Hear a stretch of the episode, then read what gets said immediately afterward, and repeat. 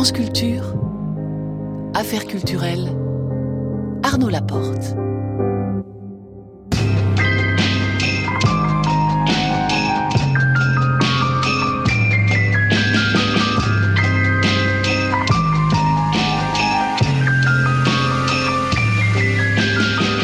Et ce soir, nous recevons l'auteur et cinéaste Jean-Philippe Toussaint dans le nouveau roman Les émotions vient de paraître ce jour aux éditions de minuit à 19h20 à en cours. Marie Sorbier parlera de la situation du cinéma, la clé du rôle des cinémas associatifs. Elle sera avec Emmanuel Etis, sociologue du cinéma. À 19h50, affaire à suivre, j'appellerai Noé Soulier pour son exposition chorégraphiée Performing Art dans le cadre du festival Actoral à Marseille.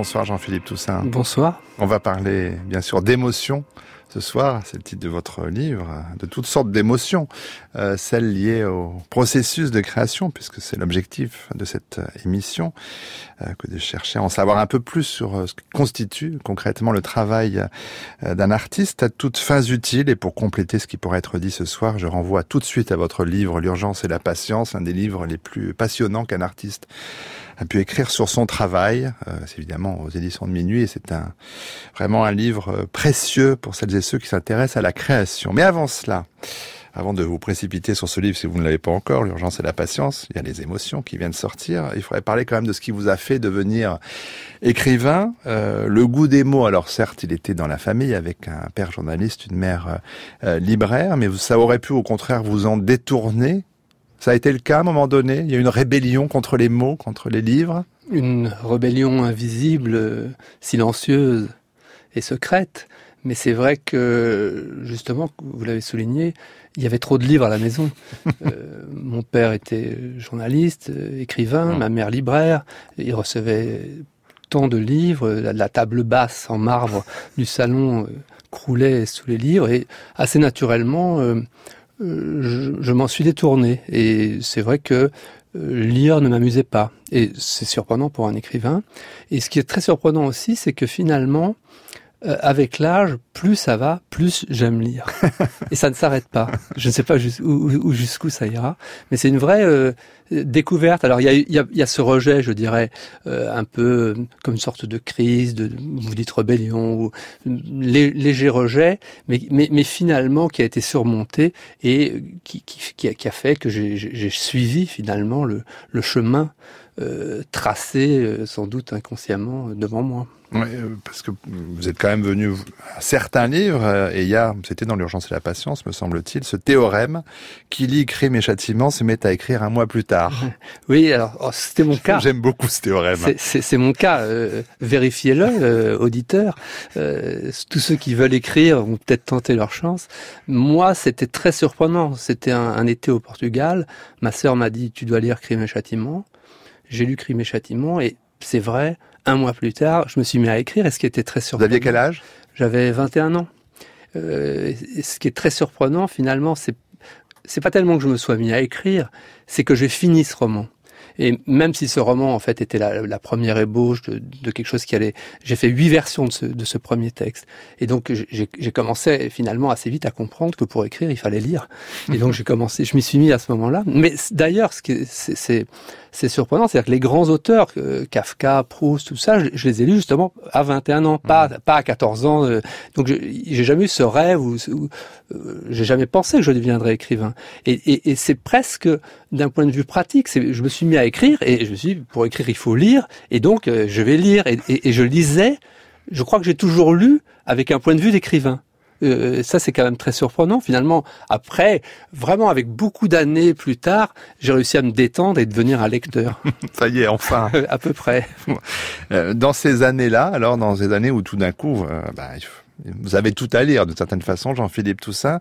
Quels sont les, ce sont les noms que vous avez cités qui vous marquent le plus? Euh, Il faut citer Beckett. Beckett, c'est, je pense, c'est le, grand choc. Euh, j'écrivais déjà un petit peu à ce moment-là, et, et la, la, rencontre avec l'œuvre de Beckett a été tellement forte que je me suis mis à écrire comme Beckett. Et donc j'ai des textes. J'ai eu un, texte où c'était une sorte de, de pastiche inconscient. C'était même pas conscient.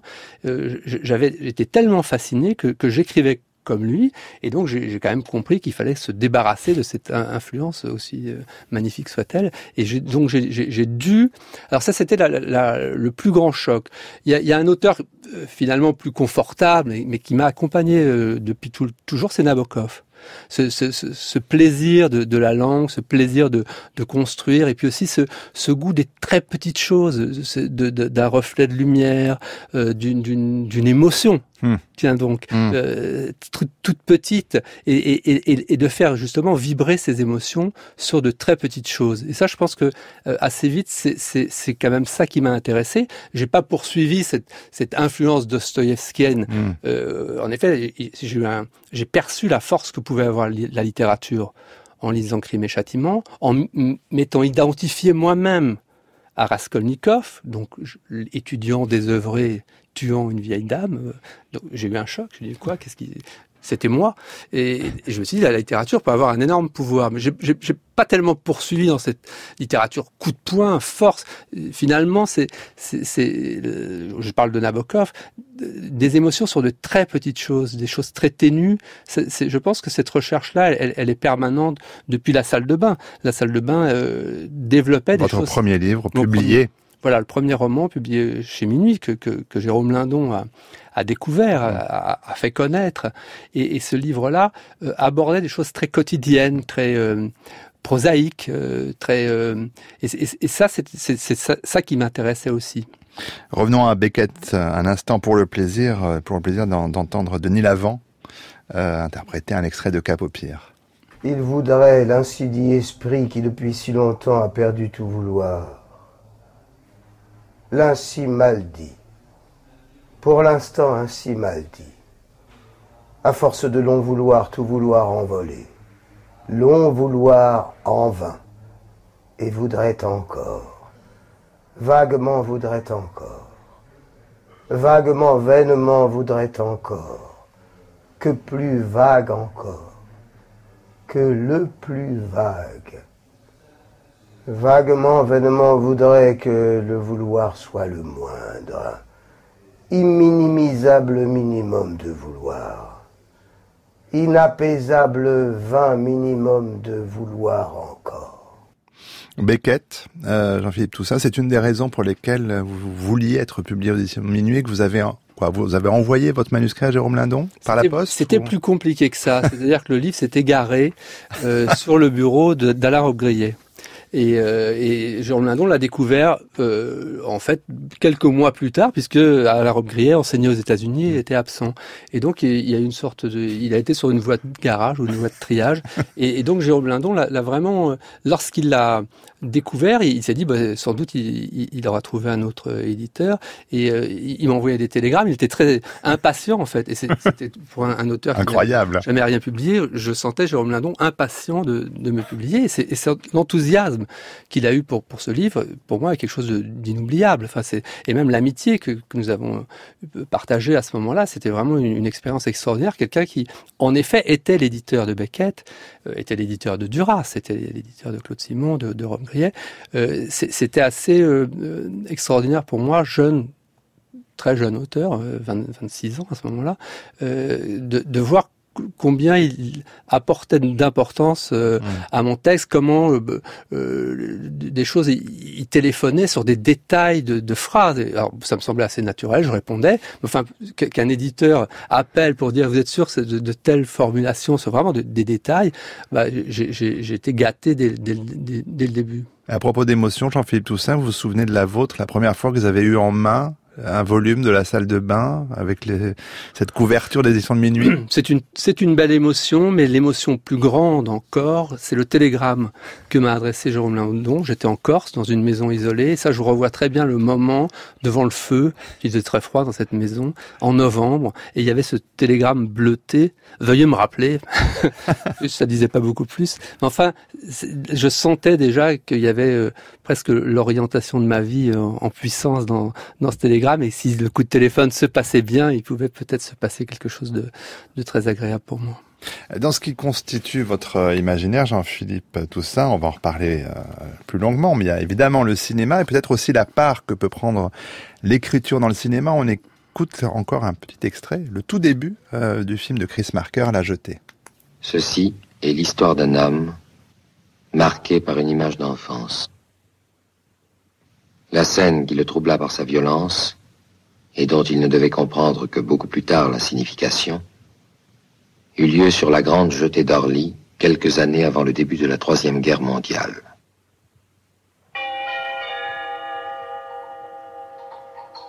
Départ à destination de Rome. Vol à Italia 333.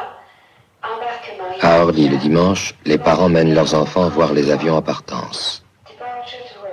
De ce dimanche, l'enfant dont nous racontons l'histoire devait revoir longtemps le soleil fixe, le décor planté au bout de la jetée et un visage de femme. Rien ne distingue les souvenirs des autres moments. Ce n'est que plus tard qu'ils se font reconnaître, à leur cicatrice. Ce visage qui devait être la seule image du temps de paix à traverser le temps de guerre, il se demanda longtemps s'il l'avait vraiment vu, ou s'il avait créé ce moment de douceur pour étayer le moment de folie qui allait venir. Avec ce bruit soudain, le geste de la femme, ce corps qui bascule, les clameurs des gens sur la jetée, brouillés par la peur. Plus tard, il comprit qu'il avait vu la mort d'un homme. Et quelque temps après vint la destruction de Paris.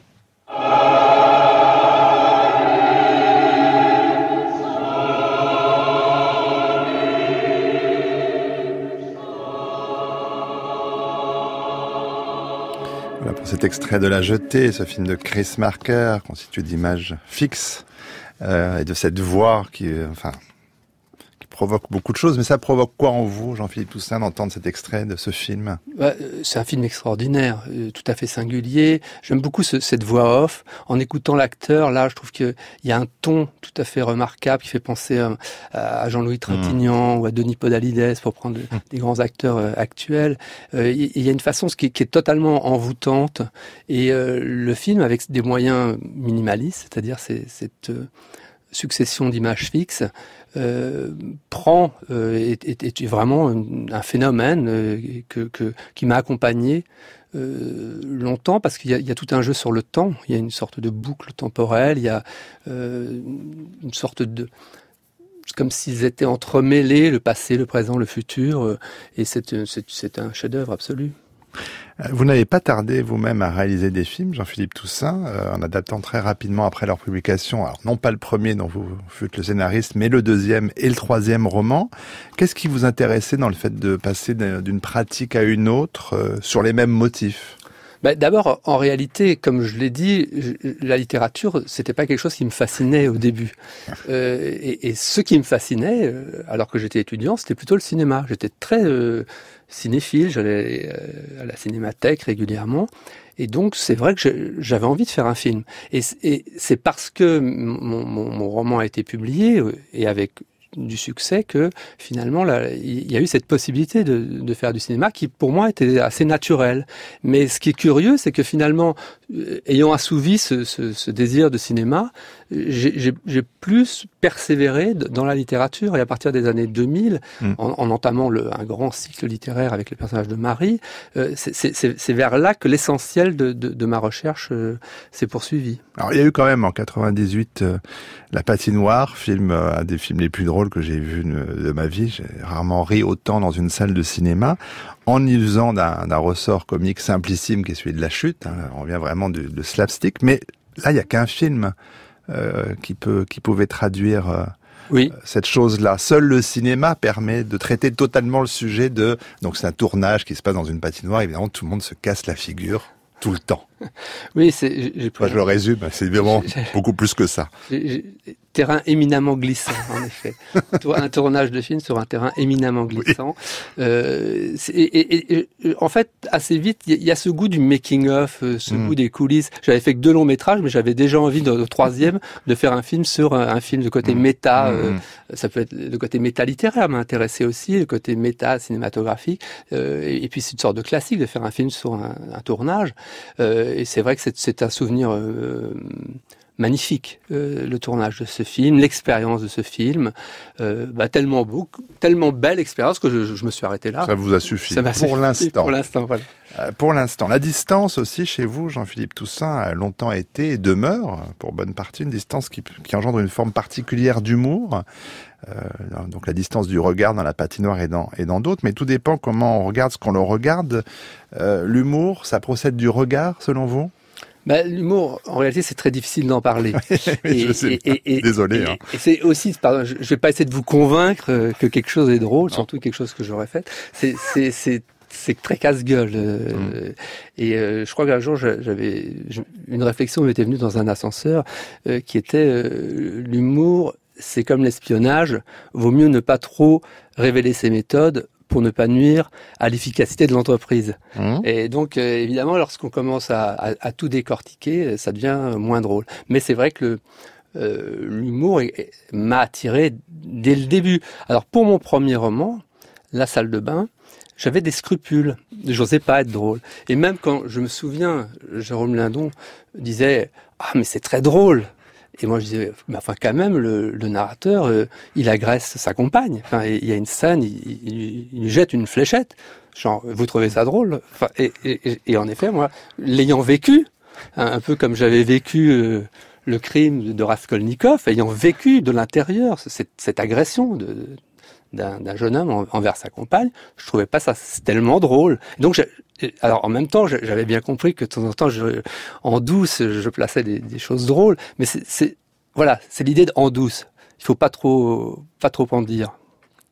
N'en disons pas trop. En douce. Elle rentre en douce dans le studio chaque jour. Marie Sorbier, c'est l'heure de vous retrouver. Il est en effet 19h20.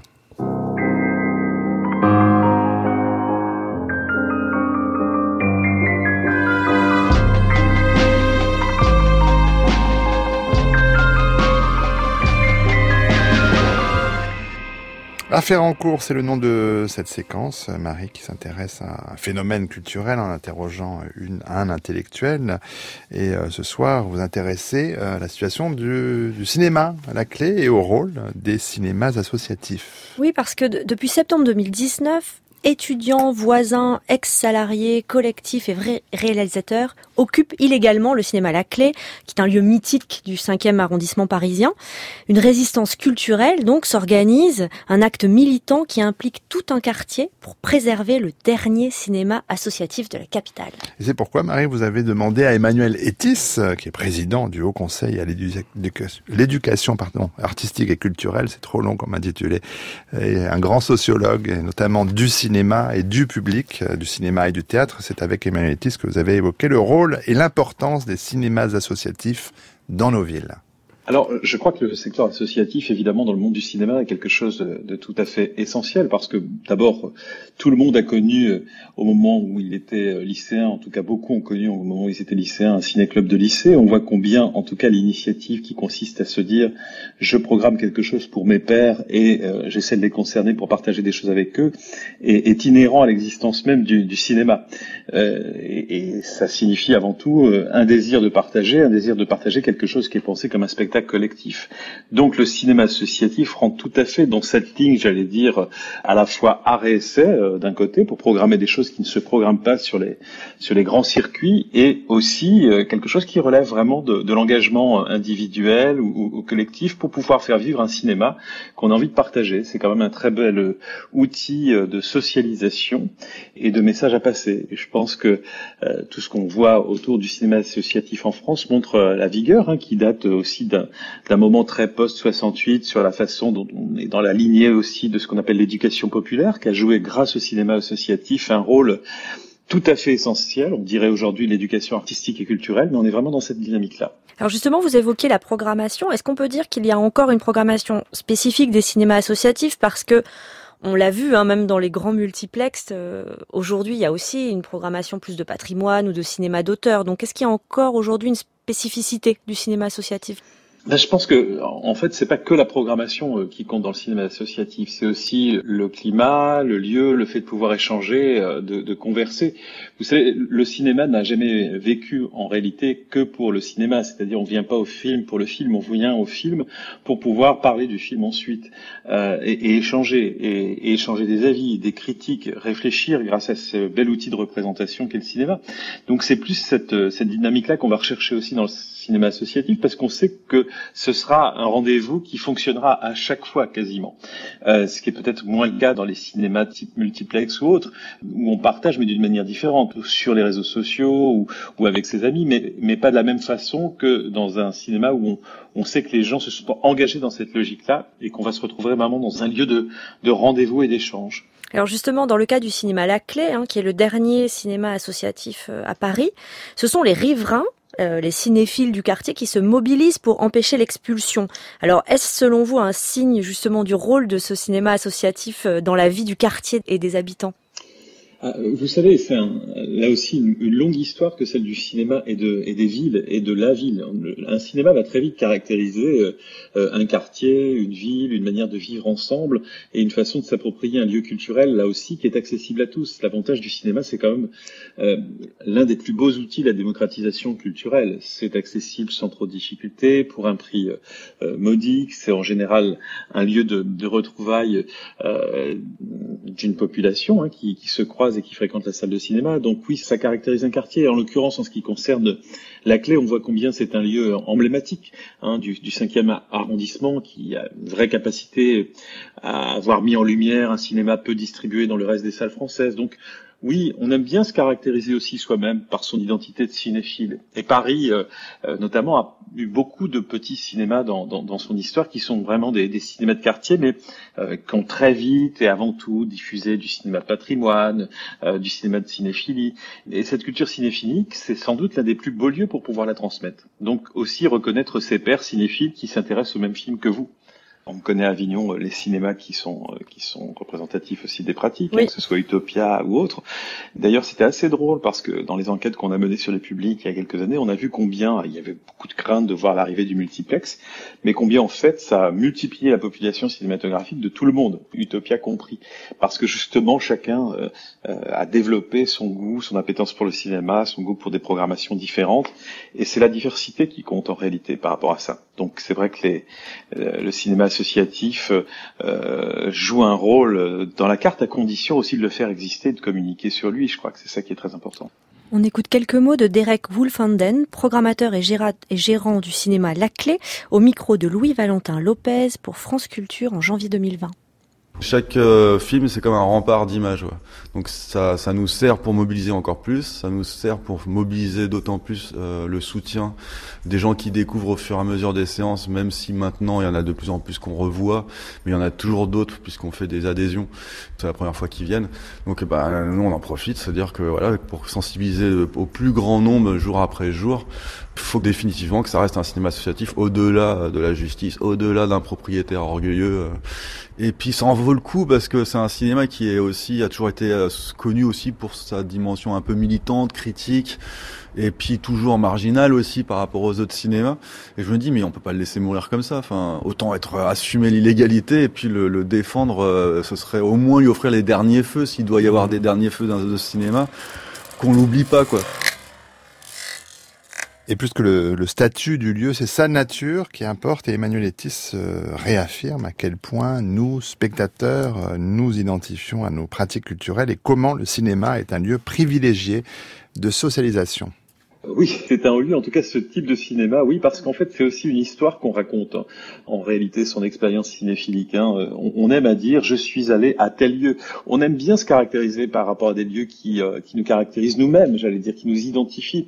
Aller dans un multiplex, euh, voilà, bonjour, je suis allé au multiplex, ça dit quelque chose qui n'est qui n'est pas la même chose que, j'allais dire, pardon de faire la, la similitude, mais une boulangerie artisanale qui raconte une histoire, qui s'inscrit dans la durée euh, voilà, à quelque chose de plus plaisant pour nous identifier que euh, une boulangerie industrielle. Vous voyez, euh, ça relève de quelque chose qui est très satisfaisant à raconter de nous-mêmes, de la vie qu'on mène et de la vie qu'on aurait en tout cas envie de mener dans une sociabilité où on, sait reconstruire des collectifs pour aller à la rencontre de transmissions auxquelles on a envie de se confronter. Mais est-ce que c'est encore important aujourd'hui, Emmanuel Etis, d'être dans la même salle pour regarder un film? alors, en vrai, oui. je vais vous dire oui parce que toutes les enquêtes récentes qu'a mené le ministère de la Culture euh, sur les publics euh, de la culture montrent combien euh, les nouvelles générations sont très attachées aux cultures numériques, sur écran et autres. Le fait est que euh, là, on relève vraiment de ce qu'on appelle une pratique de sortie. C'est-à-dire que ça demande un effort aussi euh, de sortir de chez soi, d'aller au cinéma. Et euh, en général, quand on fait cet effort, on en revient souvent satisfait parce qu'on a partagé des choses avec des gens qu'on ne connaissait pas. En l'occurrence, quand il s'agit de cinéma associatif, on sait que les conversations vont être là. Alors, elles peuvent aussi nous effrayer, hein, ces conversations. Il y a des tas de gens qui préfèrent l'anonymat culturel. Mais en général, la culture, notre pratique culturelle doivent raconter une histoire. C'est une façon de se respecter nous-mêmes. Et donc, savoir qu'on participe à un collectif qui existe et qui se matérialise devant nous parce qu'on est au milieu d'un public qui vit la même chose que nous, c'est très important. On le voit d'ailleurs dans les, dans les festivals de cinéma qui aujourd'hui occupent une place très forte dans la pratique cinématographique, hein, euh, sur le plan européen. D'ailleurs, on voit combien le fait de se retrouver dans un festival avec des gens qui viennent pour les mêmes thématiques que nous joue un rôle essentiel pour euh, nous reconnaître en nous-mêmes et, à travers les autres. Et pour euh, conclure, peut-être quelques mots, selon vous, quel est l'avenir de ces salles indépendantes et associatives? Est-ce qu'il y en a un? Alors, il y en a un C'est comme toutes les salles de, de, cinéma, ça concerne vraiment le cinéma et la pratique de sortie dans son ensemble. On voit qu'aujourd'hui, en, en, sortie de, de déconfinement et, et, de situation un petit peu complexe pour les salles de cinéma, il va falloir se réinventer au sens le plus, le, plus noble de ce mot, c'est-à-dire se dire au fond comment je continue à faire exister quelque chose qui relève d'une euh, d'une véritable demande sociale et sociétale, c'est-à-dire le fait de vivre ensemble des expériences culturelles. La socialisation par la culture, vous savez, c'est quand même quelque chose qui euh, euh, qui nous rend à la fois euh, plus paisibles, plus ouverts sur le monde. Et ces fenêtres que nous offrent les cinémas associatifs sont en ce sens tout à fait essentielles. Mais j'allais dire plus largement le cinéma tout court, hein, qui nous donne une prise avec le monde et un monde de la représentation auquel on a envie de se confronter. Merci beaucoup Emmanuel Etis. Euh, vous évoquiez tout à l'heure, Jean-Philippe Toussaint, votre fréquentation de la cinémathèque. Hein. Voilà, c'est une façon de s'identifier. Vous avez animé, vous, des ciné-clubs au lycée, à la fac? Non, pas, pas vraiment, mais en, entendant le, reportage, euh, je pensais à une, phrase de, l'urgence et la patience à propos des livres, c'est les meilleurs livres sont ceux dont on se souvient du fauteuil dans lequel on les a lus. Mm. Et c'est la même chose pour la salle de cinéma. Et en deux secondes, j'ai un souvenir très euh, qui date de 82 ou 83 à Jussieu, dans un grand amphithéâtre c'est la première fois que j'ai vu euh, le film d'Orson Welles, Citizen Kane. Et, et, à l'époque, on fumait encore. Hmm. Et il y avait une sorte de nuage de fumée devant l'écran. Et puis la, lumière s'allumait. Et disons que j'associe totalement le lieu avec le film, comme on associe le, fauteuil au livre.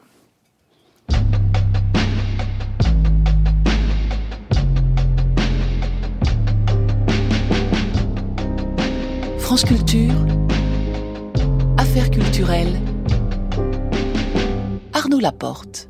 Nous poursuivons cette émission en compagnie de Jean, ce soir de Jean-Philippe Toussaint qui publie Les émotions aux éditions de minuit. Vos lecteurs se souviennent avec émotion de votre euh, grand cycle romanesque précédent. Euh, Marie-Madeleine Marguerite de Montalte est constitué de Faire l'amour, Fuir, La vérité sur Marie et Nu publié ensuite en un gros volume euh, sous le titre MMMM. Euh, il y a eu l'an passé La clé USB, un roman que j'avais beaucoup aimé de par ses sujets, mais aussi de par sa construction, qui cueillait, on va dire, le lecteur par surprise en, fin de volume. Alors, j'ai donc ouvert vous en doutez, avec une grande curiosité votre nouveau roman, Les émotions, et aussi avec une grande naïveté. Euh, je l'ai souvent dit, mais je, ne lis jamais les quatrièmes de couverture. Hein, vous savez, les, ces quelques lignes au dos du livre qui guident, à mon goût, euh, beaucoup trop le lecteur. J'ai donc été surpris, dès les premières pages, de retrouver quelqu'un que je connaissais, Jean-Philippe Toussaint, et me dire, ça y est, c'est reparti pour un nouveau cycle. C'est ça l'idée? On repart pour un nouveau cycle, Jean-Philippe Toussaint, et on retrouve le personnage principal de la clé SB aujourd'hui dans les émotions? Bah écoutez, j'ai découvert ça en, en 2002. Euh, J'avais écrit Faire l'amour, et à un moment, je me suis dit, bah, et pourquoi ne pas faire un prolongement?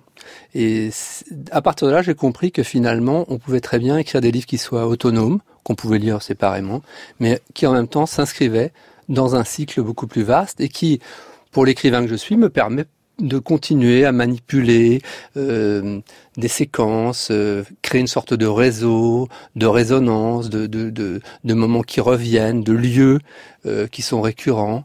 Et finalement, on va retrouver tel passage euh, le personnage de Diane, qui est la, la, la, la, femme euh, du narrateur dont il est en train de se séparer, qui, qui existait déjà dans, dans, la clé USB, où il y, il y, avait juste un coup de téléphone où, euh, qui était relaté dans la clé USB, où elle, elle, elle, refusait quasi, quasiment de parler au, au, narrateur. On la retrouve, mmh. parce qu'au début du, du, roman, en effet, ils sont dans une, une situation de séparation. Mais vous saviez, au moment de débuter la clé USB, que vous alliez euh, partir avec euh, ce personnage pour plusieurs livres? Bah, J'avais déjà l'expérience du précédent cycle, et donc, euh, comme je vous l'ai dit, en, en, effet, surtout que ce, ce, je me suis engagé à partir de 2015, en gros, euh, dans quelque chose d'assez vaste dans le travail de documentation, travail d'enquête. Euh, la décision, c'était de situer un roman à Bruxelles, de situer dans le, dans le domaine de la Commission européenne. Et, et, et donc, j'ai réuni euh, beaucoup de documentation, j'ai fait beaucoup d'entretiens préparatoires, j'ai réfléchi, j'ai commencé à réfléchir plutôt que de construire un roman comme d'habitude, à quelque chose qui pouvait s'étendre plus. Et donc, finalement, oui, euh, je suis, je pense que dès la première phrase de, de la clé USB, je, je, savais déjà inconsciemment que je partais pour euh, un nouveau cycle. Mais vous savez combien de livres? Vous avez un plan? Non, quand même pas. J'ai quelques idées, j'ai quelques, euh, mais il faut il faut aussi découvrir des choses. Et euh, c'est-à-dire que là maintenant il y en a deux qui, qui sont parus coup sur coup parce que j'ai beaucoup écrit en fait tout au long de l'année 2018, euh, j'ai écrit. Euh, maintenant, il, il, il, me reste en fait un, espace, des choses qu'on attend, que le lecteur mmh. impatient, que le lecteur impatient de la clé USB, ayant suivi les aventures du narrateur en Chine, ayant découvert qui a découvert des choses bizarres dans une clé USB, attend de savoir mais qu'est-ce qui se passe, oui. qu'est-ce que, ça devient? Il faut être patient parce que c'est pas encore dans le deuxième qu'on découvre non. tout. Donc moi je sais aussi Loin que faut. je prépare un troisième. D'accord. bon, il va nous falloir attendre. Mais donc pour passer autant de temps avec lui, un temps euh, dont on ne sait pas combien de temps il durera, Jean-Philippe Toussaint. Donc il y a cette documentation, euh, mais il y a aussi le fait, comme c'était le cas pour Marie, que nous on ne sait pas à quoi du tout il ressemble ce Jean. Euh, on n'a pas, on n'a pas d'image de lui. Vous l'avez d'ailleurs dit, hein, vous êtes tout à fait hostile aux, aux, descriptions du roman du 19e siècle, descriptions comme ça précises, c'est pas pour vous. Mais vous, vous savez à quoi il ressemble votre votre narrateur?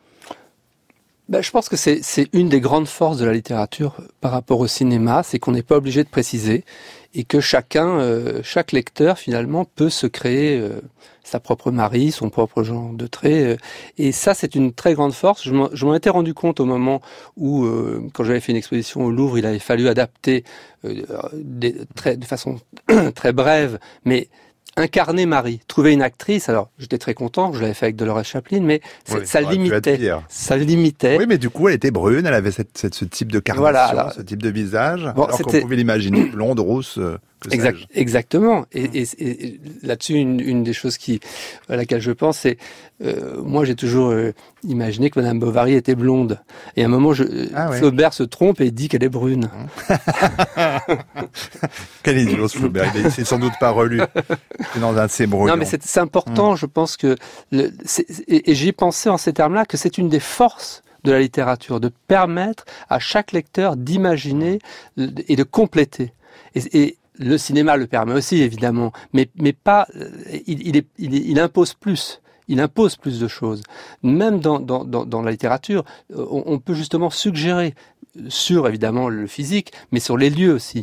Et les lieux, en fait, on, va, on, les dessine, on les esquisse parfois avec beaucoup de précision, mais le lecteur les complète toujours. Et le lecteur apporte sa propre expérience, apporte ça. Et donc, d'une certaine façon, il ne faut pas que l'auteur soit trop trop précis. Il faut qu'il laisse ce blanc, laisser un espace, permettre au lecteur de s'approprier aussi le livre, c'est très important pour moi. il y a heureusement quelques cinéastes, ils sont fort rares, qui laissent aussi cet espace. Il y en a un que vous aimez beaucoup, et qui est David Lynch.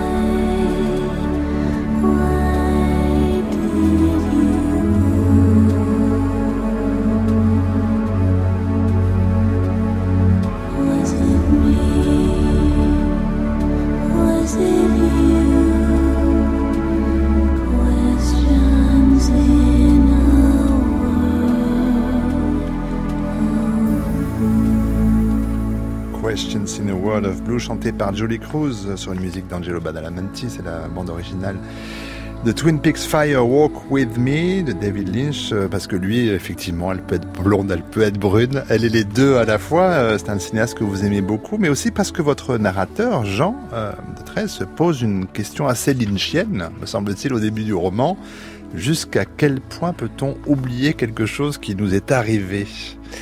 Oui, alors ça c'est le point de départ romanesque. Le narrateur est dans un train, disons un Thalys. Euh, il, regarde son téléphone, il, feuillette du doigt les photos et il tombe sur une jeune femme dénudée. Alors il est un peu gêné, cette jeune femme. En effet, il se souvient, et puis il se souvient que cette, cette scène a eu lieu euh, à Hartwell House, l'été précédent où il assistait euh, à une réunion de, de prospective stratégique. Mais évidemment, il, est un petit peu gêné. Euh, il, il, se souvient plus très très bien de la mm. fin de la soirée. Et, puis quand même, cette jeune femme dénudée dans son téléphone. En plus, c'est un sujet d'actualité. Enfin, ça, ce sont des choses les, qui arrivent de nos jours. Et, euh, et donc ça, c'est un point de départ très romanesque. Alors après, je, je, je, je pars et, j'entraîne le lecteur à House, on, on, s'y retrouve.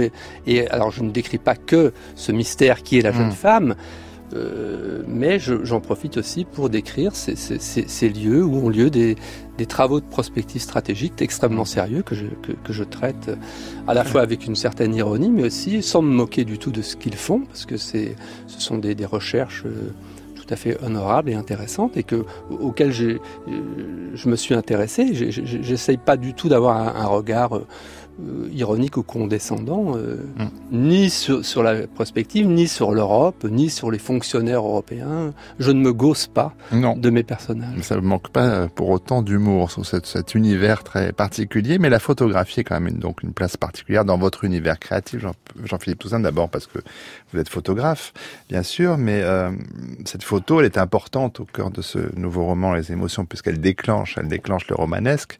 C'est elle la trace tangible euh, d'un moment oublié. C'est une, c'est comme euh, une, comme un baiser volé, écrivez-vous dans le livre. C'est la preuve par l'image que ce moment a eu lieu. La photo, c'est quand même hmm. ça aussi.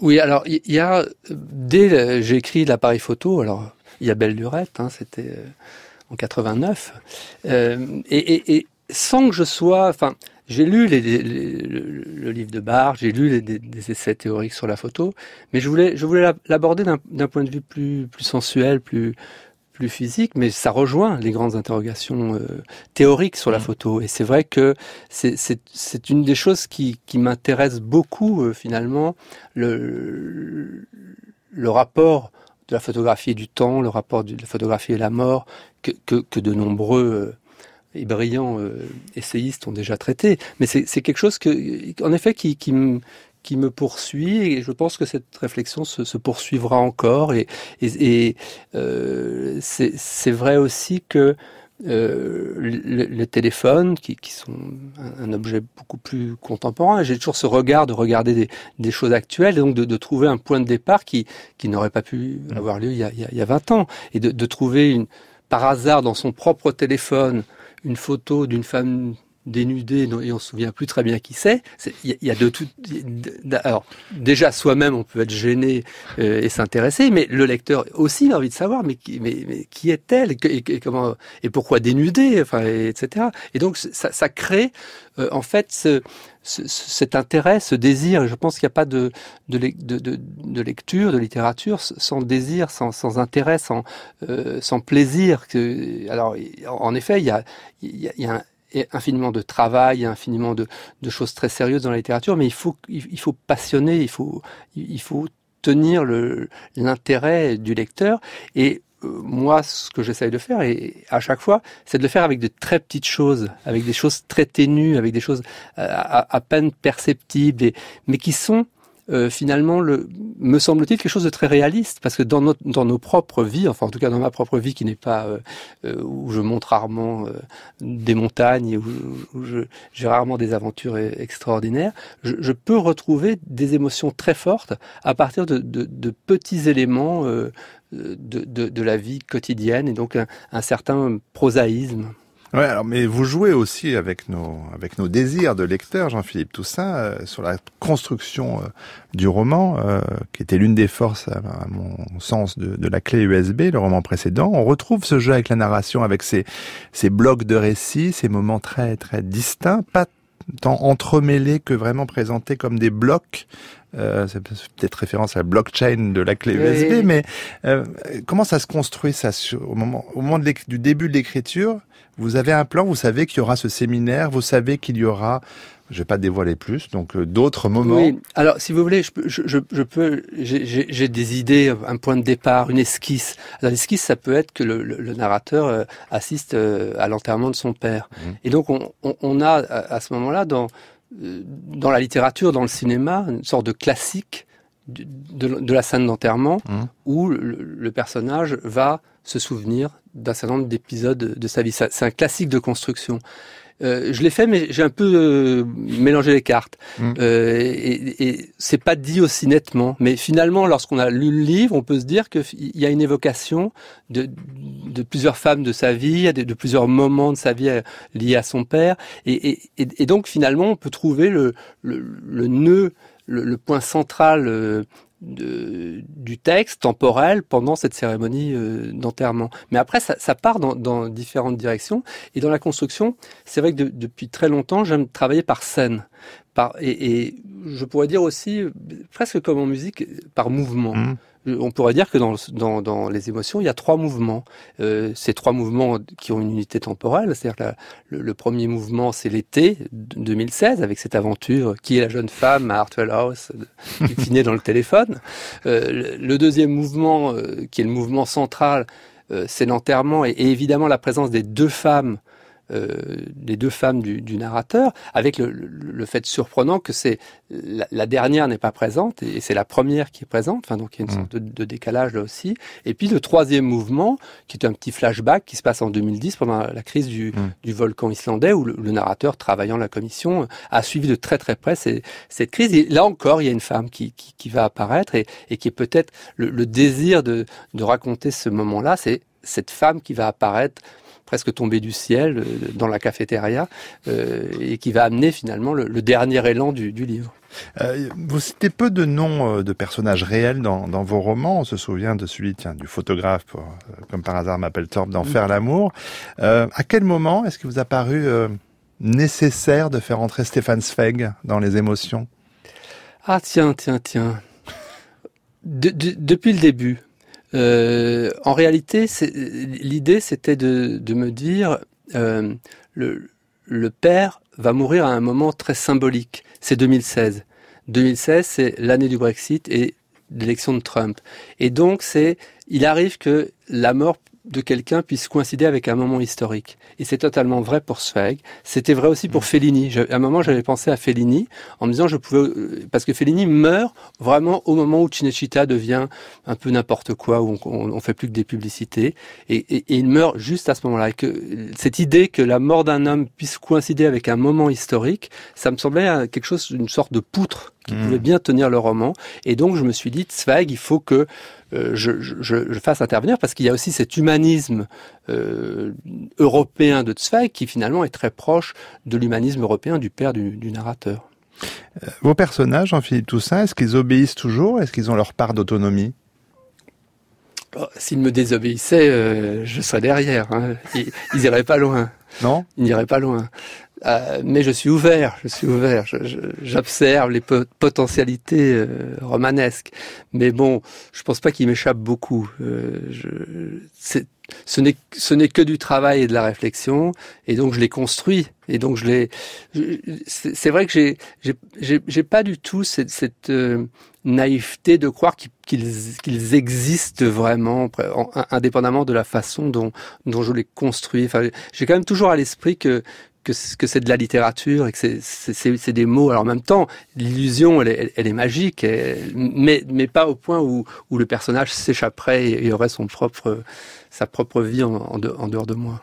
Vous repassez, alors on n'a pas évoqué toute cette dimension des, archives euh, qu'on trouve sur Internet, des, manuscrits de, enfin des manuscrits, euh, des, versions différentes euh, numériques des romans de Jean-Philippe Toussaint. Alors celles et ceux qui peuvent s'y plonger, on peut devenir fou. Hein, aller visiter votre site pour voir comment entre le, livre publié et, le premier jet, il se passe beaucoup, beaucoup de choses. Mais pour le dire à celles et ceux qui, n'ont pas encore fait cette expérience de, se plonger dans votre site, vous repassez beaucoup sur votre texte. Alors quoi Pour corriger, pour euh, retirer, pour ajouter? J'ajoute peu. Euh, mais ça m'arrive.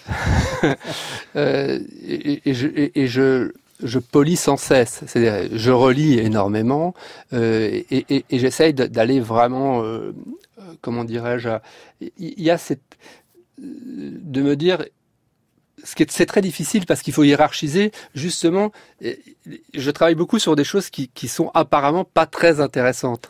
Euh, donc, comment les hiérarchiser? Et en même temps, je passe toute mon énergie à les rendre, à, leur donner une énergie romanesque, à faire en sorte qu'on ait envie de savoir absolument quelque chose qui, dans le fond, n'est pas, euh, ne me semble pas absolument. Donc, je, je, je fuis toutes les, les grandes idées, les, les, les grands thèmes, etc. Donc, c'est vaut mieux qu'il y ait une efficacité romanesque, parce que sinon, si comme c'est pas très intéressant, euh, le lecteur laisserait tomber. Donc il faut qu'en permanence, je travaille euh, cette euh, ce suspense finalement, cette énergie romanesque qui fait que le lecteur ait envie d'être et soit vraiment pris par le livre.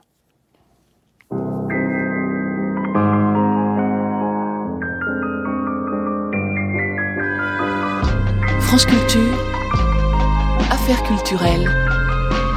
Arnaud Laporte. 19h50, l'heure de sortir de ce studio, de sortir de Paris, ce qu'on fait tous les soirs en région à l'étranger. Destination Marseille ce soir, où s'ouvre demain la 19e édition du festival Actoral, précieux festival international des arts et des écritures contemporaines. Cette année dans sept lieux différents à Marseille, ce sera jusqu'au 10 octobre. Et parmi ces lieux, le MUSEM, collabore avec le festival pour une création particulière, une exposition chorégraphiée de Noé Soulier, danseur, chorégraphe, directeur du Centre national de danse contemporaine d'Angers depuis juillet dernier. Alors exposition, je triche un peu, on pourra la voir à partir de demain jusqu'à dimanche prochain. Elle s'appelle Performing Art. Elle a été créée au Centre Pompidou en 2017. Elle a été notamment présentée à Bruxelles, euh, la ville chère au cœur de Jean-Philippe Toussaint, à Istanbul. Euh, peut-être que Noé Soulier, qui est en ligne avec nous et qui a conçu euh, ce Performing Art, peut nous en expliquer peut-être le concept, Noé Soulier? Oui, bonsoir. Euh, ben, Performing Art, euh, l'idée est venue du, du fait qu'il y avait de, il y a une présence de la danse dans les musées qui est, qui est de, de plus en plus grande, et souvent cette présence, elle, elle prend la forme de, de danseurs qui bougent dans des salles de, de musées. Et là, l'idée, c'était d'inverser un peu cette logique et de se dire que la présence de la danse, ça pouvait être aussi euh, une autre manière de montrer les œuvres, disons un, un, regard chorégraphique et une approche chorégraphique de l'exposition elle-même. Et donc, c'est vrai que dans un, dans un espace théâtral, dans une performance, on partage à la fois un même espace, mais aussi un même temps. Euh, et là, c'est une expo, mais qui a une durée très très précise, qui dure une heure, et où en fait il y a des, des installateurs euh, professionnels, donc c'est pas des, des, des, danseurs, qui euh, qui installent euh, des œuvres, des collections. Donc là, au, au MUSEM, c'est un peu particulier parce que c'est c'est les collections euh, du Musée des Arts et Traditions Populaires. Euh, donc c'est pas des œuvres euh, signées par des artistes, c'est des, des, objets qui ont été collectionnés et qui ont plus une dimension euh, ethnographique ou euh, anthropologique. C'est vrai qu'à chaque musée, évidemment, puisque vous l'avez euh, essayé dans différents endroits du monde, il faut choisir, mais donc il faut qu'ils arrivent, qu'ils ouvrent les caisses, il faut percer les cimaises, il faut transporter les œuvres de nature la plupart du temps très différentes, des tableaux, des sculptures, des photos. Ici, à Mussem, cas particulier. Le choix et l'ordre d'apparition des œuvres répondent à quel parti pris, Noé Soulier?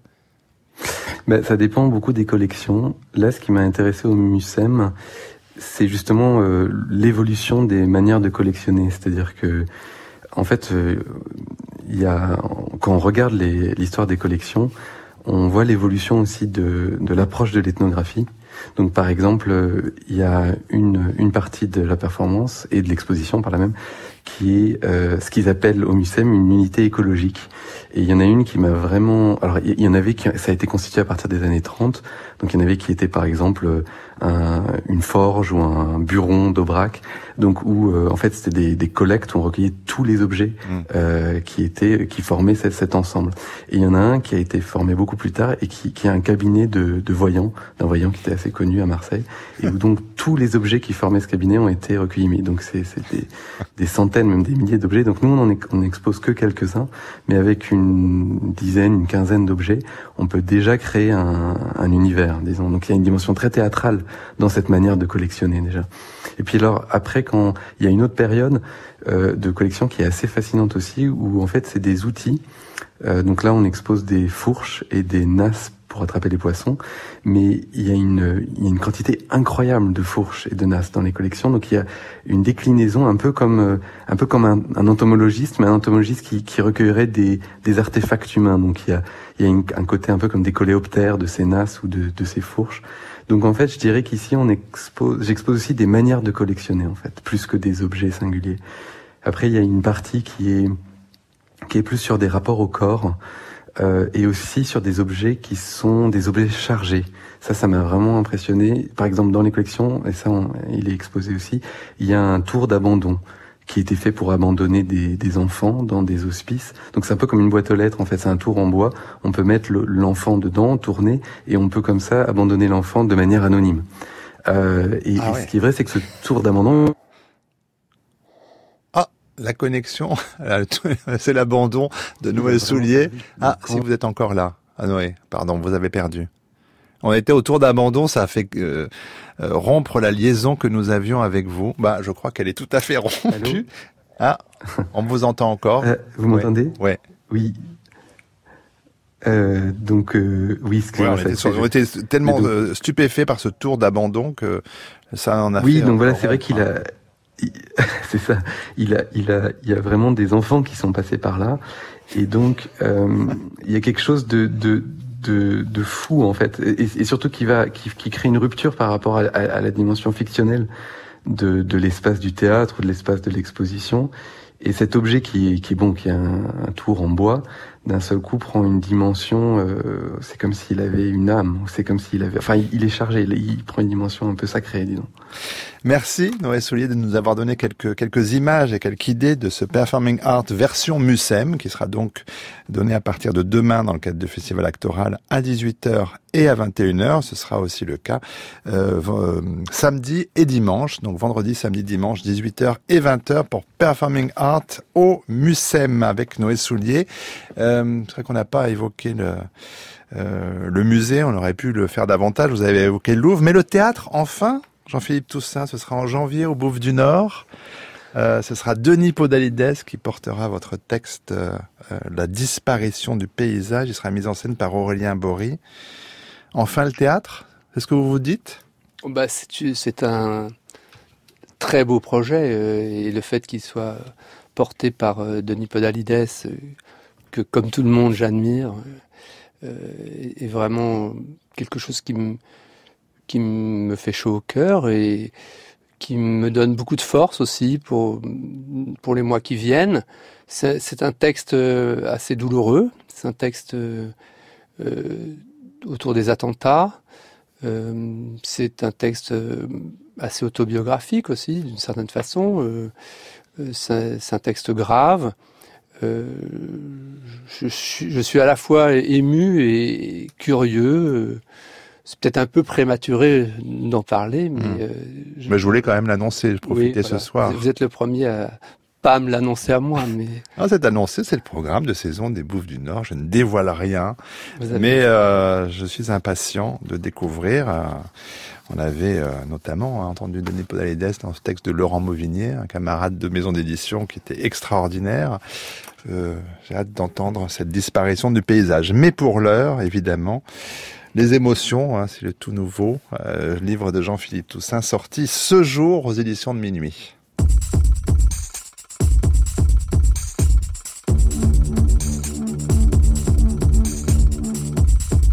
Merci Jean-Philippe Toussaint d'avoir été notre euh, invité pour cette belle actualité. Affaires culturelles, c'est une émission rendue possible à Aïssa Toundoy, Marie Sorbier, Boris Pinot, Goldmayer et Anouk Minaudier. Prise de son ce soir Jean-Guy Lamège, réalisation Alexandre Fougeron. Demain, 19h, je serai en compagnie de l'autrice, compositrice, interprète Jeanne Haddad qui part en tournée solo. Avant cela, vous entendrez Jeanne Haddad dès 8h55 dans les matins de France Culture euh, présentés par Guillaume Erner. Elle répondra à la question à quoi pensez-vous?